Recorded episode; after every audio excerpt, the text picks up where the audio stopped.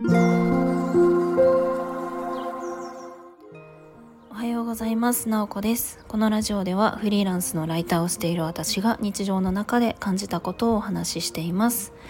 今日は1月4日。火曜日。皆さんいかがお過ごしでしょうか？今日からお仕事スタートっていう方も多いでしょうか？お正月三が日が終わりましたね。私は、えーと、フリーランスなので特に仕事の日とかは、えっと、こう決まっているわけではないんですけれども一応昨日からこうゆるゆると仕事をスタートしたところです。なかなかですね朝早く起きる習慣っていうのがちょっとお正月で抜けてしまったようであのー、少し寝すぎている気がします。昨日も結構あの、寝てしまって今日も朝起きたらちょっと7時過ぎになっていたのでちょっと6時台になんとか起きたいなと思っています。えっと今日はですね初読書の話をしたいなと思います。今年の目標でちゃんと読書記録まあ読書もあのちょっとして読書記録を取りたいなというふうに思っておりまして早速まあこれ年末からかけて読んでいた本で、まあ、この間読み終わった本なので、まあ、一応初読書として、えー、こんな本読みましたっていう話をしたいなと思います。えっと、タイトルがですね「才能の正体」という本で、えー、坪田信孝さんという方が書かれています。まあ、坪田さんといってどれくらいの方がピンとくるかわからないんですけれどもあのビリギャルを書いた方ですね。えっとビリギャルの本のタイトルって何でしたっけ？正式名称が。学年ビリのギャルが1年で偏差値を40上げて慶応大学に現役合格した話、まあ、通称ビリギャルということでベストセラーになって映画化とかもされましたよね。まあ、それは結構あの、まあ、聞いたことがあるとか読んだことがあるっていう方がいるんじゃないかなと思うんですけれどもその本を、えー、書いた人の著書です。才能の正体。でまああの何ですかね。あのこれどういう本かっていうと、まあ、結構才能っていうと自分に才能があると思いますかっていうふうに聞かれたら皆さんはどう答えますか？才能。いやいや才能はないよっていうふうに結構みんなあの言うんじゃないかなというふうに思うんですけれども、まあ、何か結構よく言うのはあの本当にいい大学に現役で合格した人とか何か結果を出した人っていやあの人には才能があるからだよ。自分にはないとか。自分の子供とか部下とかにも、えー、と結構才能っていうところを見ちゃうっていうのが割とあるかもしれないけれどもあの全ての人に才能の目はありますよっていうような、えー、ことが書いてあります。えーと、どうすればその才能の目を見つけて、えー、伸ばすことができるのかっていうような、えー、お話です。な本当にあの必要なことは3つ、えー、1つが認知2つ目が動機づけそして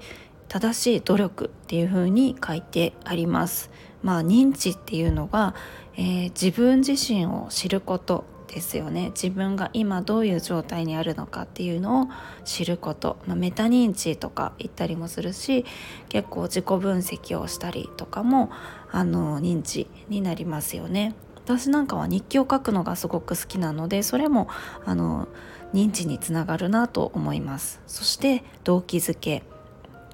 まああのやらされるのってあの誰でもちょっと辛いと思うんですよね。自分から、えっと、自分の中からやりたいなっていう動機がある。そして、えー、そこに向かうためのあの努力の仕方っていうのも、えっと、無駄な努力じゃなくて本当にあの結果につながるような努力っていうのの仕方があるんですよ。っていうことが書いてあります。これ別にあの何でしょうね。子育てとかもいいかもしれないんですけれどもえっ、とまあ部下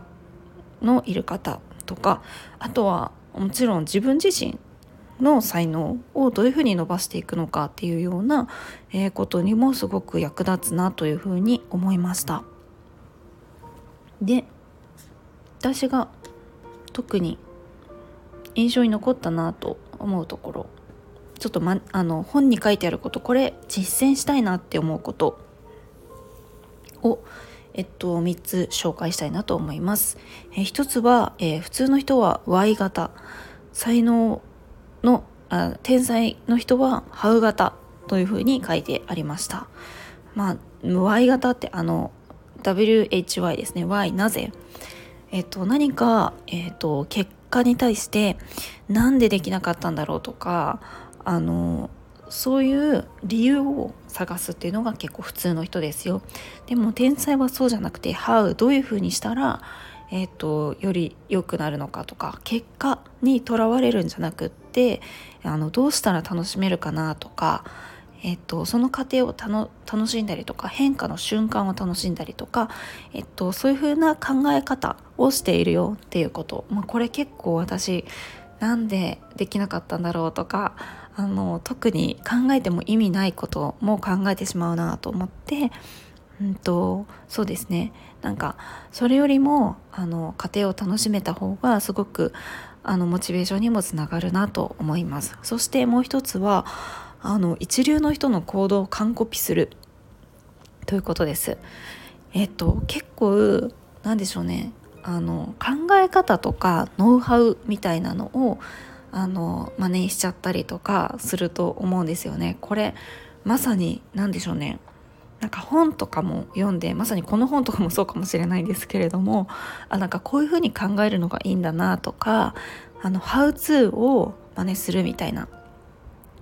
感じってよくあったりしてそれでもなかなかあの身につかなかったりとかすると思うんですけど行動ですね